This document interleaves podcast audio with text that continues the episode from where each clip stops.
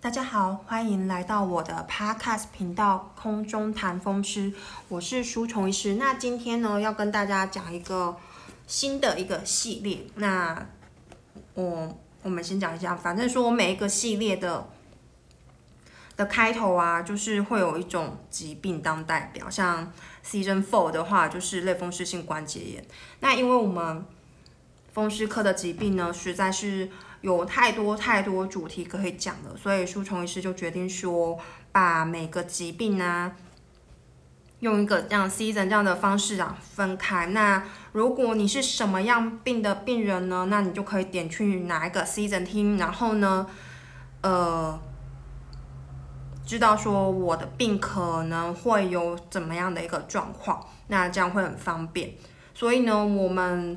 我们这个节目永远不会完结，永远都会有新的疾病、新的主题可以来听哦。那今天要帮大家介绍的呢，是一个呃风湿科很著名、很著名的一个疾病。如果说大家知道类风湿性关节炎的话，那可能第这个病就是风湿科疾病当中第二个有名的。这个病的名字呢，叫做红斑性狼疮。红斑性狼疮。那为什么大家会比较熟悉这个病呢？就是应该是这个这本书很久，但是因为那时候非常的有名，然后好像也有拍成电视剧的样子。书虫一直忘了，大概是书虫一是十几岁的时候，超久了。那这本书的名字呢，就是痞子蔡的《轻舞飞扬》。哎。她好像那个女生的名字叫轻轻舞飞扬啦，那就是这本会会让大家这么熟悉这个红斑性狼疮这个名字呢，就是来自痞子蔡他写的那本书。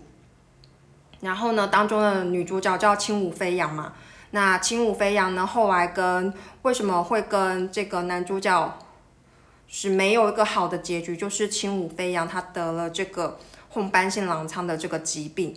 那我们借由轻舞飞扬这个女主角啊，来讲一下说红斑性狼疮到底是一个什么样的疾病。红斑性狼疮的话呢，呃，它好发的年纪就跟轻舞飞扬一样，所以大概就是国高中女生的这个年纪。那多半在这个，应该是大部分的病人都是在这个国高中到。到三十岁前这段时间发病，那有没有比较早发病的呢？也有，也有，也有小朋友的红斑性狼疮，那他发病的时间就比较早。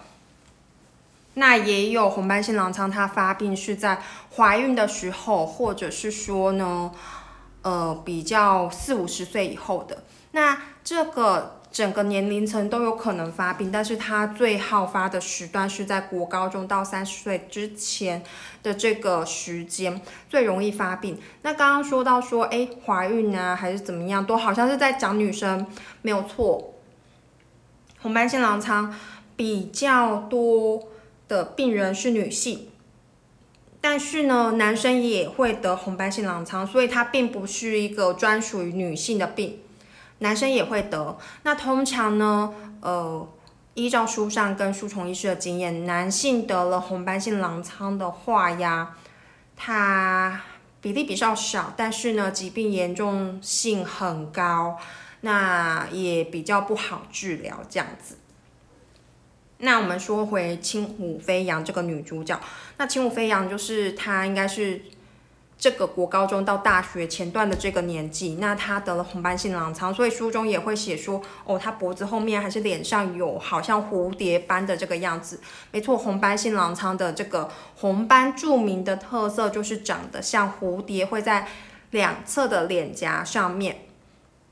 那有没有其他样子的红斑呢？蝴蝶状的红斑是最典型红斑性狼疮的这个。皮肤的一个征兆，那当然它还有很多皮肤的红斑的表现，那我们就不多说，因为这个说实在话有点难，所以大家只要知道说，的确红斑性狼疮会产生类似像蝴蝶斑，在脸上产生类似像蝴蝶一样的蝴蝶斑就可以了。然后我们又说一下说，哎，我们又想到那本书，哎，那本书到底叫什么名字？是。我我跟那女什么书虫医师真的已经忘了，我只记得那个女主角叫轻舞飞扬。那轻舞飞扬后来跟男主角分手不，哎，也不是分手，没有一个好的结局，不就是因为呃轻舞飞扬死于红斑性狼疮嘛？那那时候大家都觉得很感人呐，很感人吗？对啊，如果不熟悉这个疾病的人的话，就是觉得哇，好可怕，哦就是这么年轻的一个女生，然后得了一个病就死掉了。那死掉之后，她就不能跟男主角有一个很好的结局。不过呢，这个观念真的是，这个观念就会让大家觉得说红斑性狼疮很可怕，然后它是一个致死率很高的一个疾病。那不过现在的因为治疗的进步，所以红斑性狼疮已经没有这么样的一个高的致死率。然后好好的治疗的话，其实还是有很多红斑性狼疮的患者好好的。活着，好好的生活，然后呢，也可以去台积电上班，但是不能轮班，他不能当轮班新人，对，没有错。那也可以生小孩，甚至可以当奶奶，对。所以呢，现在这个我们要扭转大家对这个红斑性狼疮的一个观念，它其实很复杂，然后呢，很困难，治疗也很复杂。但是他其实好好治疗的话，还是可以好好的过生活，吼，还是可以好好的过生活。嗯，在这里要跟大家讲一件事情，就是说，嗯，红斑性狼疮哦，真的是，就是大家不要听这个红斑性狼疮这个名字就觉得说，哇，它好像就是皮肤的病，然后呢这么简单，其实它是一个非常非常复杂，然后呢。几乎全身的系统都会被它影响的一个疾病。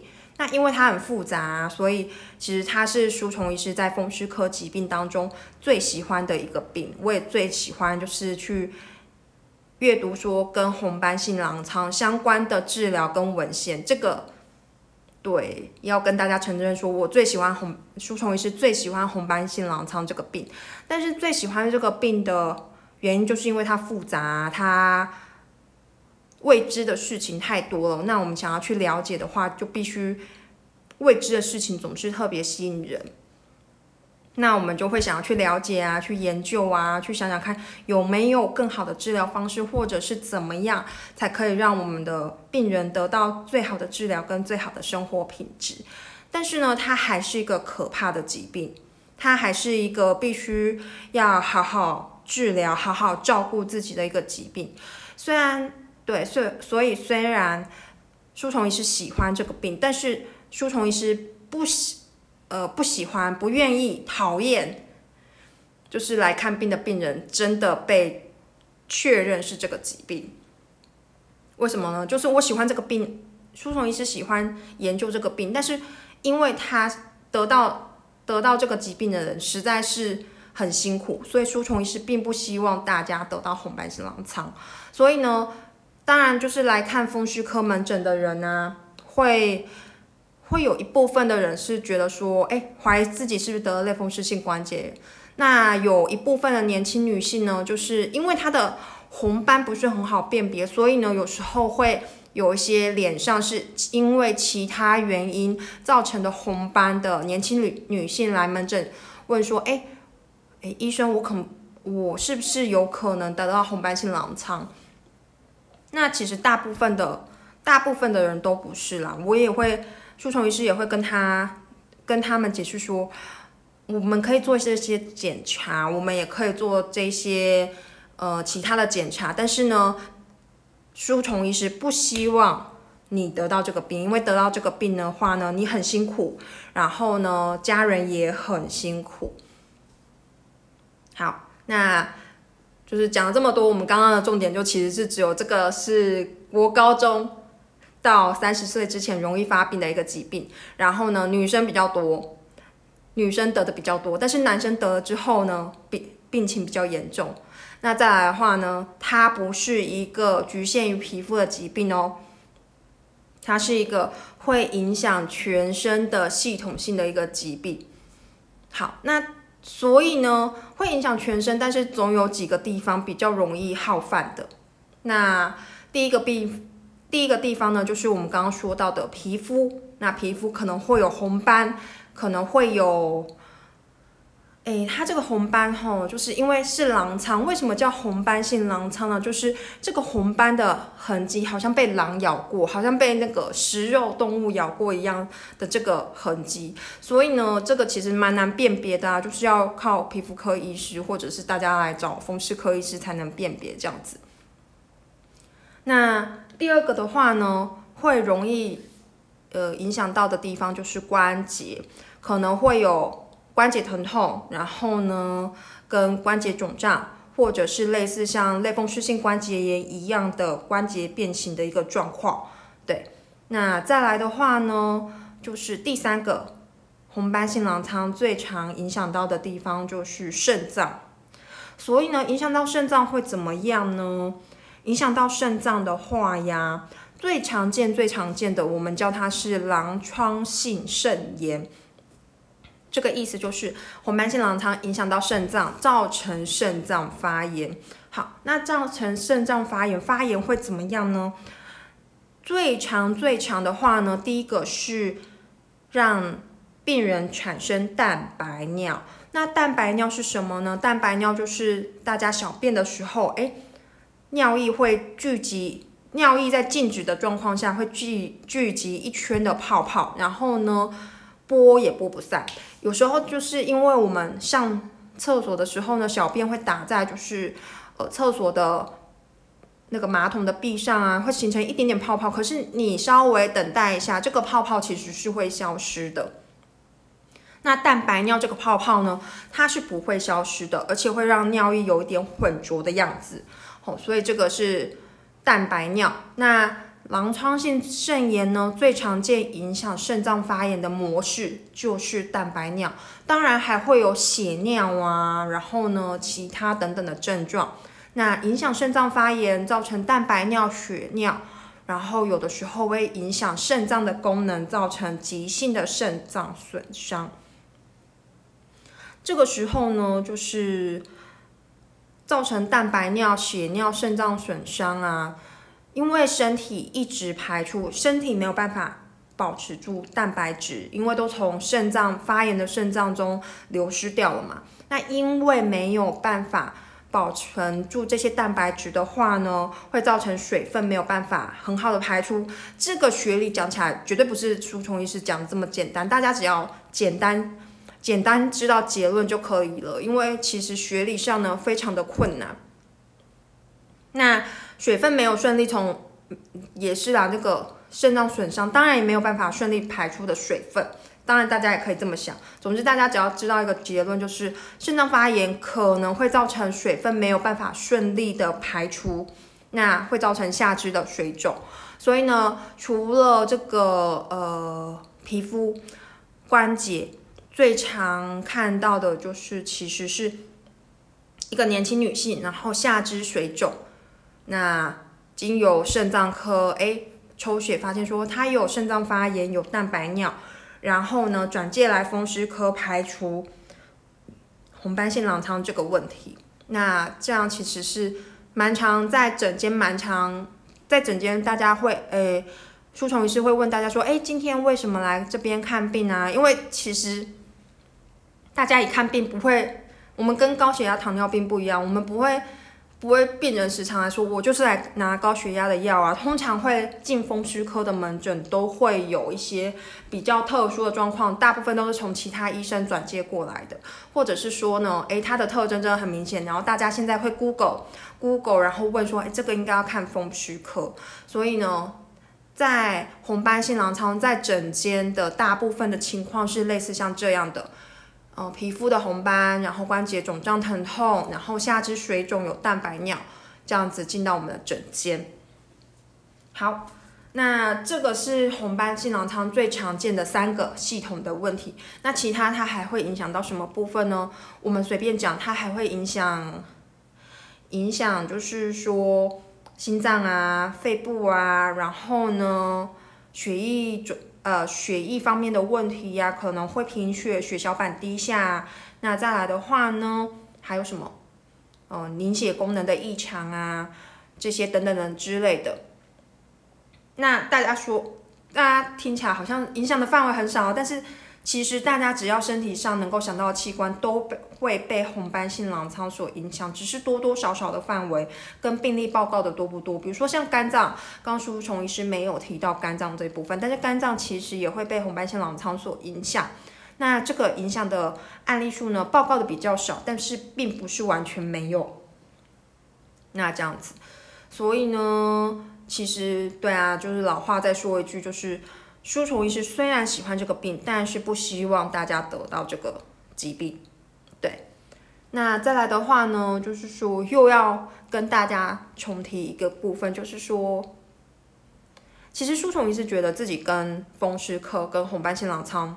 就是蛮有渊源的，也没有，也不是家里面有人得这个病，蛮有渊源的原因是因为说，好像从我们见习医师到实习医师到呃到住院医师的时候，都照顾过蛮多红斑性狼疮的病人。那这些红斑性狼疮的病人呢，当然每种病的病人都会有病人自己的小故事。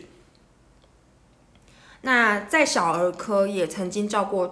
过就是红斑性狼疮的病人，那所以就是照顾过的病人呢，就是从可能从六七岁也有看过，然后到最好犯的年纪，那就是二三十呃国高中啊，二三十岁啊，怀孕啊这个等等的状况，然后呢到四五十岁之后这样子，这个整个整个年龄层的病过的病人都有照顾过一轮这样子。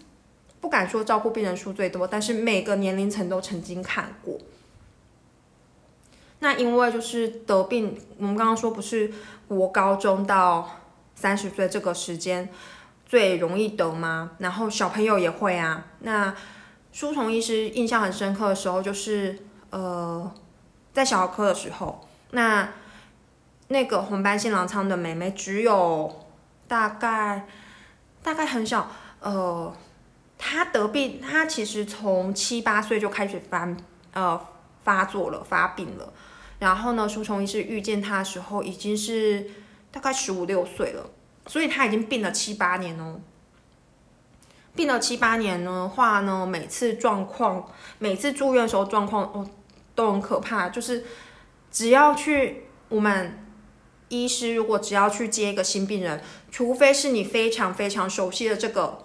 病人，要不然呢？从别的手上接到这个新病人要来照顾的话，都会研究一次他过去住院的所有的病例。大部分，如果有时间的话，对，如果有时间的话，大部分都会去重新的翻过一次，说，诶，他曾经住院过是什么原因，是什么诊断，然后过程怎么样啊，等等等等之类的，然后对药物有没有什么反应，这个是非常基本，可能都就都会去翻就对了。然后这个。就是这个小女生，这个妹妹，好讲小女生好了。这个小女生呢，就是从七八岁开始发病，然后每次都很严重。那到书虫医师遇见他的时候，不就已经是十四五岁、十五六岁了？反正就这个年纪。那为什他他每次发病都非常的凶猛？那每次呢都住院住非常的久。然后呢，可能一年会。住院好几次，那可能之前比较比较，嗯，就是比较常发病的时候，可能一年当中有一半的时间都在医院里面。可是为什么他会发病的这么厉害，跟就住院住这么久呢？后来你说是治疗不好吗？的确，书虫的医师承认说红斑性狼疮的治疗还有不成熟的地方。但是如果照我们现在就是的治疗方式来治疗的话，其实红因红斑性狼疮不应该住院这么久，也不应该就是犯这么多次。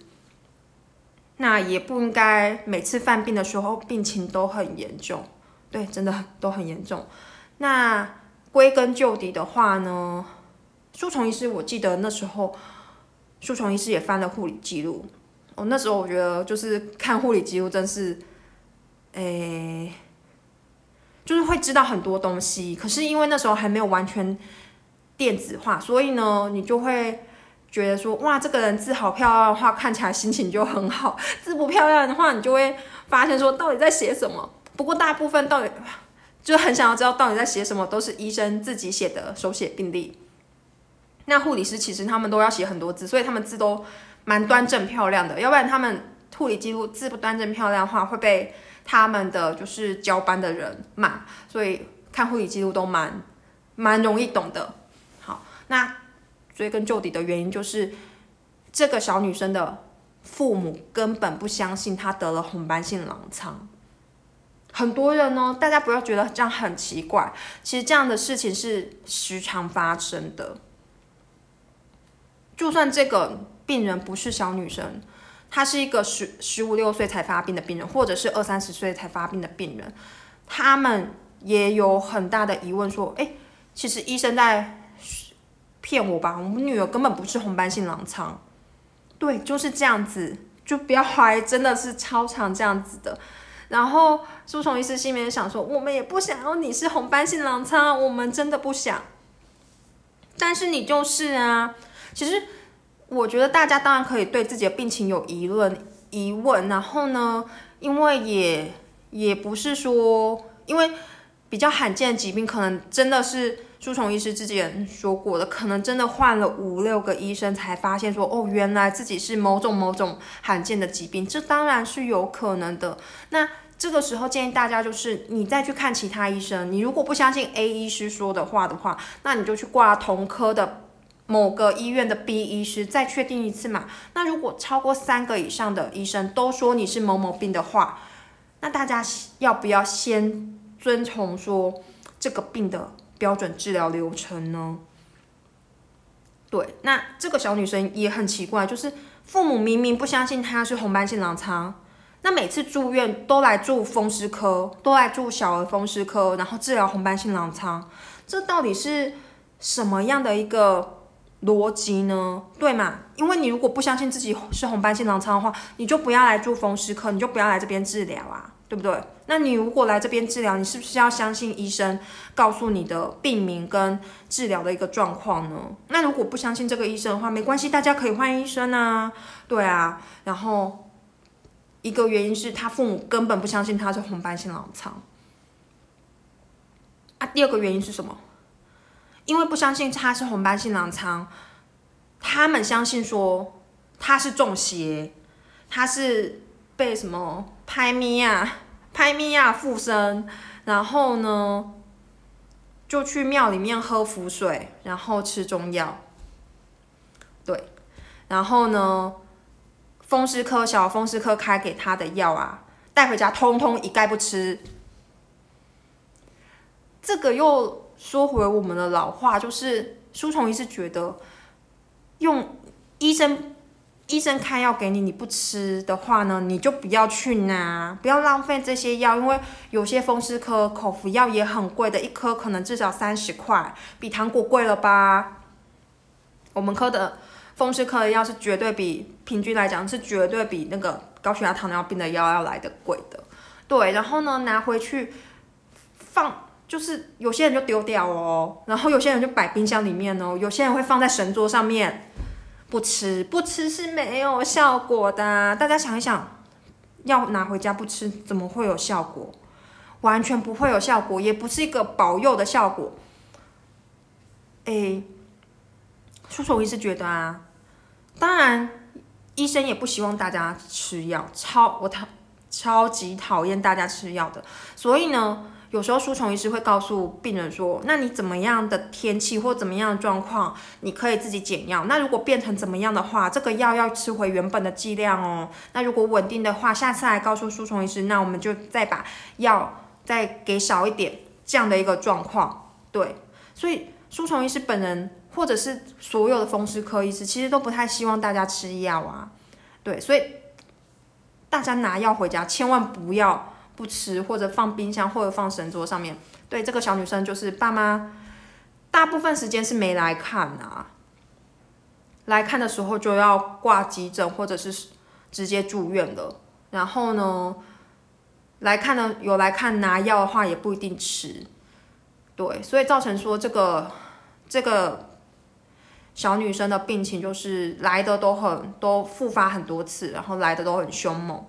那到他大概是十六岁的时候，诶，十五六岁的时候，书虫医师认识他，照顾他嘛。他那时候就体型完全不是一个十六岁女生该有的一个体型，看起来就像是大概十岁。所以这个女生其实因为红斑性狼疮，她有生长迟缓的这个问题，她身高没办法正常，然后她也没有月经，什么什么，十六岁女性该有的一个生理结构，它完全没有，就像一个十岁的小朋友一样。那当然这个很复杂，就是。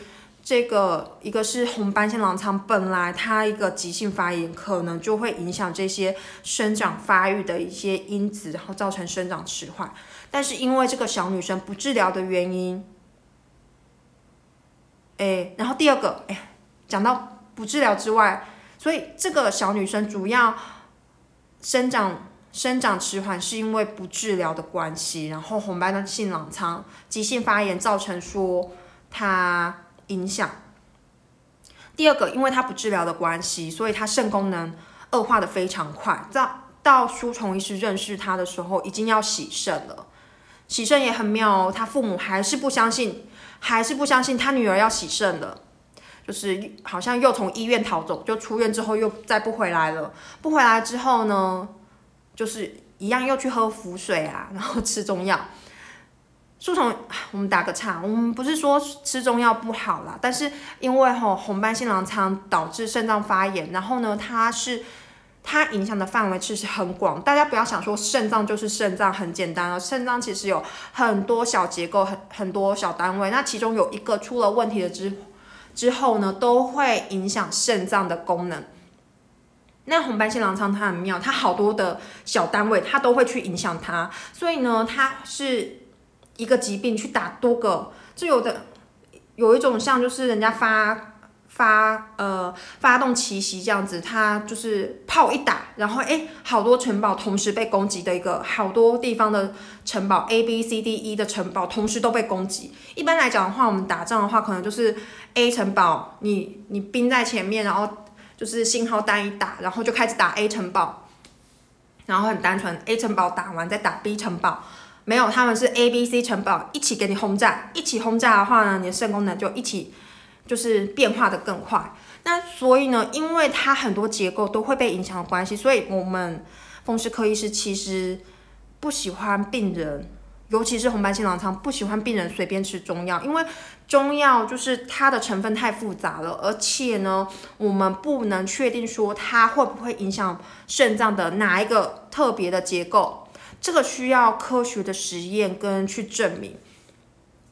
那尤其中药每个产地呀，怎么样之类的植物怎么的怎么样一个生长，又会影响它的成分跟结构。所以呢，作为一个风湿科医师，我们实在没有把握说红斑性狼疮肾炎的病人去吃中药对肾脏是好的。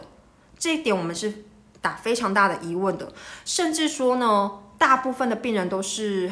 状况都是变糟的，所以呢，我们在吃中药这块部分呢，如果有肾脏发炎的病人话呢，是绝对禁止他吃中药。如果说是其他方面，比如说皮肤、关节，那我们书虫医是觉得说，那你也可以试试看啊，也可以试试看说喝中药吃用吃中药有没有效果。但是只有一个肾脏发炎的病人绝对不可以去喝中药，因为我们不知道说这些中药对肾脏的小结构会不会有更差的影响。对，所以好说回来，这个小女生就是他们他们逃出院之后，因为肾功能很差，然后呢，呃，主治医师就跟你跟他说，跟他们家人说，哎，这个状况不好，可能准备随时要洗肾。爸妈又不相信，然后带着他又不来看病了。那下次进来的时候，就会是因为肾功能实在太差了，人很喘呐，然后小便排不出来啊，整个人很肿胀啊。好，那他爸妈终于甘愿，因为也不甘愿也不行了，不洗肾他会死翘翘了。对啊，整个水分都排不出来，很肿胀啊，肺部也积水，不洗肾他会死翘翘。洗完肾之后呢，病情当然很快就稳定了，然后稳定，他爸妈也通。也终于同意让他好好接受治疗，好像终于相信我女儿是红斑性狼疮了。总之就是变好了。然后呢，病情得到控制之后，下一次书虫一次在看见他的时候是在美食节，他看起来就像是那时候大概已经十八岁，看起来就是比实际年龄再小一点，大概是十六七岁，但是终于回到说他那个年纪，他那个年龄层那个青春少女应该要有的样子。对，说了这么多，为什么要跟大家提这个例子呢？大家好像觉得说，哎，我们这个。红斑性狼疮这个 season 的一开头好像就在讲废话哎，没有这举这个例子呢，其实这个小女生那时候长成像十七岁，就是很快嘛，从十岁啊长成十七岁的样子，对书虫医师来讲是很震撼的，因为书虫医师觉得说啊，她可能是家族的关系呀，还是什么基因遗传，她本来就小小只的，后来发现没有，她好好治疗之后，她生长发育，呃，生长迟缓这件事情，她是追上来的。他是回到同年纪该有的一个身材，他也长高了，然后呢，看起来也比较像是十七岁、十八岁的少女的那个样子。然后呢，MC 没有问啊，对啊，那时候在美食街遇到嘛，MC 没有问。然后呢，该有的样子，所以呢，才才对红斑性狼疮这件事情非常的印象深刻。说，哎，原来你。不好好治疗，去喝符水会怎么样？怎么样？然后病情会变得很糟，没有办法预期，甚至连风湿科医师都没有办法预期，说正在病情恶化中的红斑性狼疮的这个病人，下一秒会发生什么事情？下一秒有可能突然癫痫发作，或者是突然脑出血，这个我们都时常遇到。可是这个没有一个预警，它就是突然发生。恶化的时候，就是这个有一种，就是人衰的时候，什么坏事情都找上你的感觉。这个红斑性狼疮恶急性恶化的时候，就是有一种人衰的时候，什么并发症都会找上你的感觉，感觉就是这样子，好不好？对，然后呢，再来的话呢，给我们给我一个印象很深刻的事情，说，哎，原本原来红斑性狼疮不好好控制的话，其实会影响小朋友的生长，是这么厉害的一个事情。所以呢，老话重提，为什么要提这个故事呢？就是要跟大家讲说，如果自己是红斑性狼疮的病人，或者是自己小孩得了红斑性狼疮，或者是自己妈妈得了红斑性狼疮，如果医生觉得你要好好治疗的话，请听医生的建议，我们就来好好治疗，一定要好好治疗这个疾病。它可以跟好好好好的跟这个疾病和平相处的话呢，他我。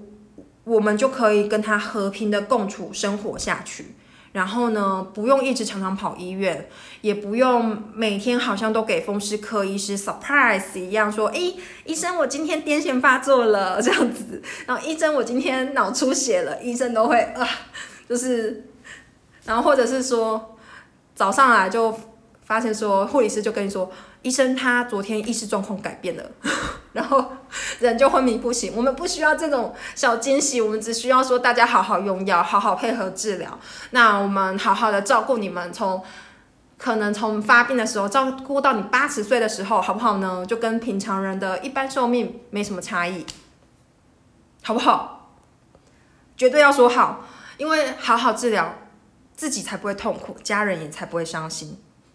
对呀。好，没有错。好，那我们这个 season 的第一集的红斑性狼疮这个开头呢，红斑红斑。好，这个 season 的第一集红斑性狼疮就介绍在这个部分。那这是一个很粗略、很粗略的介绍。那之后呢，还会提说各个跟红斑性狼疮有关的小故事。那希望大家可以喜欢这一集 podcast。